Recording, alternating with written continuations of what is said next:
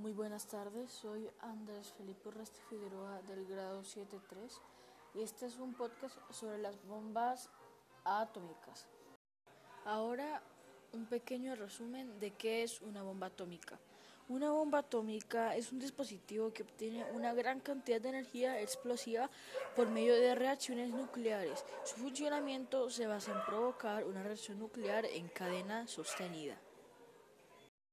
Y ahora vamos con el tema de cómo es que se crean las bombas atómicas. Bueno, su procedimiento se basa en la fisión nuclear de núcleos atómicos pesados en elementos más ligeros medianamente el bombardeo de neutrones que al impactar en dicho material provocan una reacción nuclear en cadena, como había dicho anteriormente.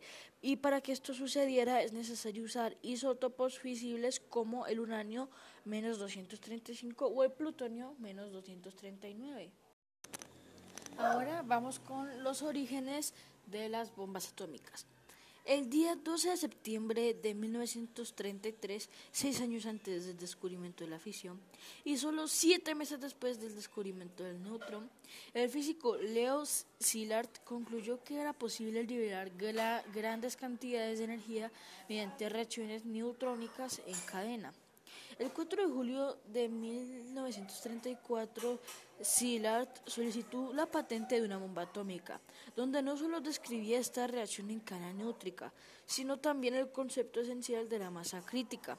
Y la patente fue concedida, lo cual convierte a Leo Szilard en el inventor de la bomba atómica. No la patentó en provecho propio, sino precisamente para prevenir que otros la construyeran. Fue el primer intento de no, de no proliferación de la historia. Lo siguiente sería quién es el inventor y como dije anteriormente fue Leo Szilard. Ahora pronunciaré algunos de los mayores desastres que se han causado gracias a las bombas atómicas. Eh, esto no va a ir como de mayor escala menor, sino que van a estar revueltas. Em, primero tenemos a Chuck River, que fue en 1952. Luego tenemos a Mayak, que fue en 1957.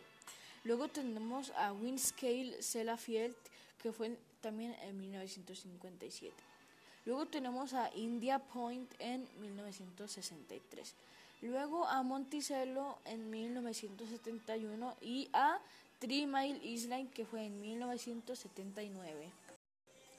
Ahora contaré sobre el ataque nuclear a Hiroshima y Nagasaki. Esta parte del podcast va a ser un poco larga, así que gracias por su paciencia por escuchar esta parte.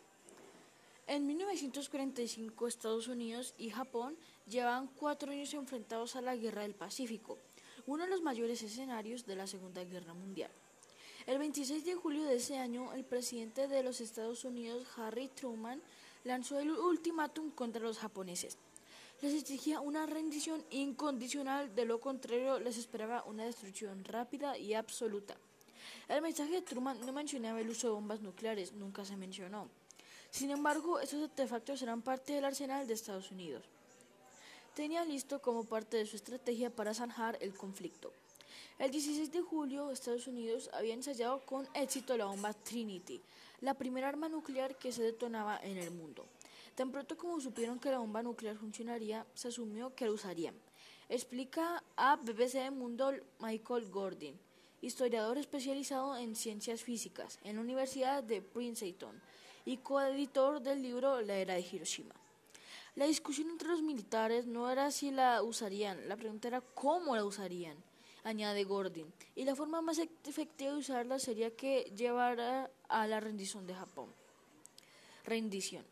Las razones que le llevaron a Estados Unidos a lanzar las bombas atómicas sobre Hiroshima y Nagasaki aún son objeto de debate, pero las consecuencias son evidentes hasta el día de hoy porque aún hay rastros. Este es el recuento de los primeros y hasta ahora únicos ataques con bombas nucleares de la historia.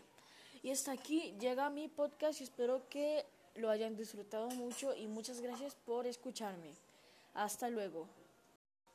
Y para el epílogo de mi podcast quiero recalcar mi opinión sobre las bombas nucleares. Ya por si tenemos en cuenta que las bombas nucleares no son ningún juego ni aparato que se puede usar al, beneficio de cualquiera. ya que ya de por sí está claro que no ha causado muchos beneficios que digamos al mundo. Por, e, y puede pasar cualquier accidente usando estas bombas. Por ejemplo, tenemos el caso de Chernobyl, que pasó hace muchos años el accidente y aún así hay restos de radiación. Uno no puede entrar libremente o de la forma más accesible ahí porque uno le puede dar la radiación y puede causar varias enfermedades hasta la muerte. Ya hay zonas en las que ya está despejada la radiación, pero aún no es 100% seguro entrar. Entonces esa es mi opinión sobre las bombas nucleares. Lo repito, muchas gracias por haber escuchado mi podcast y hasta la próxima. Chao.